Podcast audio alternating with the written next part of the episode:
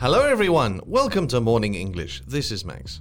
Hello, everybody. This is Jen. 欢迎大家收听早安英文。Max, what kind of music do you listen to? Classical music. You know, I like Bach, Mozart, Tchaikovsky, all of those. Wait, wait, wait. You don't listen to pop music at all? 从来不听流行音乐的吗？ Not entirely. I listened to pop music prior to 1950s. Before 1950s. That's old. So you've never listened to music from like Billie Eilish? Mm, nope, I've never listened to her music, but I've heard of her name. If I remember clearly, she swept four big awards at the 2020 Grammy. Yeah, she did all that only at the age of 18. 她在十八岁的时候呢，就创造了历史，横扫格莱美， 成为了史上最年轻的四大通类获奖歌手，可以说当之无愧的才女。那我们说横扫奖项，就可以用动词 sweep，sweep awards。那它的过去时呢，也就是 swept。 Right. Billie Eilish did, in fact, become the second artist in Grammy history to sweep all four of the big four categories Best New Artist, Album of the Year, Song of the Year, and Record of the Year. Although I don't really listen to her music, no doubt she is one of the biggest pop icons and teen idols in recent years. 对，是新生代的人气偶像没有错了。那她的作品，比如说《Bad Guy》、《Ocean Eyes》、《Six Feet Under》，都是像我们这种年轻人比较耳熟能详的歌。 Mm, are you calling me old? Never mind, never mind. What I'm trying to say is that she's a hit maker. Ah, yes, a hit maker. A hit maker is a musician who frequently releases hit songs. 对，那 hit 这个单词呢，除了有敲打的意思，还可以表示非常非常红的事物。那如果是说音乐方面，那就是表示热门歌曲。那 hit maker 也就是说这些非常热门歌曲的制作者。So I guess today we're unavoidably going to talk about the hit maker Billie Eilish. You are not wrong。那今天呢，我们就来聊一聊新生代歌手 Billie Eilish。在节目的开始，给大家送一个福利，今天给大家限量送出十个我们早安英文王牌会员课程的七天免费体验权限，两千多节早安英文会员课程以及每天一场的中外教直播课，通通可以无限畅听。体验链接放在我们本期节目的 show notes 里面了，请大家自行领取，先到先得。 So, how did she become so popular? Was it YouTube videos that went viral or something? No, she was not one of those YouTube singers. She first gained attention in 2015 when she uploaded the song Ocean Eyes to SoundCloud. 在二零一五年的时候，年仅十四岁的她呢，就凭借首支单曲《Ocean Eyes》得到了广泛的关注。 Oh, is this her debut single? Yeah, and it was for sure a viral hit. Debut 这个单词呢，就是表示首次、初次登台的意思。那 debut single 就是指的首支单曲。 Also, her debut EP "Don't Smile at Me" became a sleeper hit. Sleeper hit? What, what's that? Well, actually, sleeper hit has nothing to do with sleeping. 不要因为有这个 sleeper 这个单词就以为是让人昏昏入睡的热门单曲啊。那 sleeper hit 指的就是那些一开始不那么被看好，结果呢风靡一时的作品。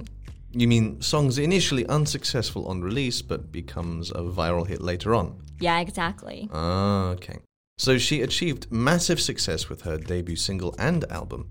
Did she go to school to study music? No, actually, Billie Eilish and her brother were homeschooled. 那她和她的哥哥呢，并没有去学校，而是由父母自己在家教育。 Ah, homeschool. Homeschool is the education of children at home in the community, in contrast to education at an institution such as a public school. Right, it's a decision their parents made to spend time with them and give them the freedom to pursue their interests. It's actually her mother taught her and her brother the basics of songwriting. Hmm. It's nice that her family backed and supported her like that. Yeah, but she was not a happy kid. Actually, she struggled with depression, body dysmorphia. Maybe that's why her music is darker and weirder than that most of teen pop stars. 那小的时候呢，碧莉因为对她身体的极度不自信，陷入了抑郁，甚至有过自残的行为。 Well, that makes sense. Wait, you said body dysmorphia. What's wrong with her body? Her body is completely fine. Body dysmorphia is a mental health issue that you get so upset about the appearance of your body that it gets in the way of your ability to live normally. 那刚刚说到的 body dysmorphia 其实是一种心理疾病，患者每一天呢都会困扰于长相的缺陷，或者是自己臆想出来的缺陷。那这种思维方式呢，就会给他们造成严重的情绪困扰，干扰他们正常的社会功能。 Oh, okay, now I get it. In other words, body insecurities. I think many of us have what we think are flaws in our own appearances. But if you have body dysmorphia, your reaction to this flaw may become overwhelming. Right. Like when Billie was at the peak of her body dysmorphia, she couldn't even look in the mirror at all. Maybe that's why she always dresses in baggy, oversized clothes to prevent people from judging her body. Right. 那刚刚说到的 baggy 这个单词呢，就是表示松垮的意思。oversized 表示过大的。那碧丽她之前的这种穿着风格，就是一直穿那种宽松加大的衣服，就是为了不让任何人评判她的身材。She was intended to prevent others from body shaming her. So, body shaming, the action or practice of humiliating someone by making, mocking, or critical comments about their body shape or size. 对，body shaming 就是对别人的身材品头论足，进行身材羞辱。But you know, recently, Billie changed her public image completely. She ditched her signature baggy clothes and posting lingerie with blonde hair for Vogue shoot. 那最近呢，在 Vogue 杂志最新公布的写真当中，碧丽完全变了一个风格。她将标志性的绿头发染成了金色，然后呢，不再穿着松垮的衣服，而是换上了各式各样的紧身胸衣，大胆地展示她的身材。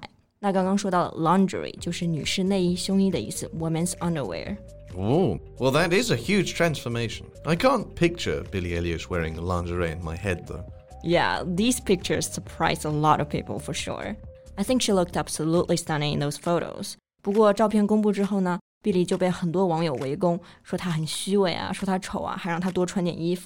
so how did Billy respond to those awful comments? Well, she didn't hold back at all.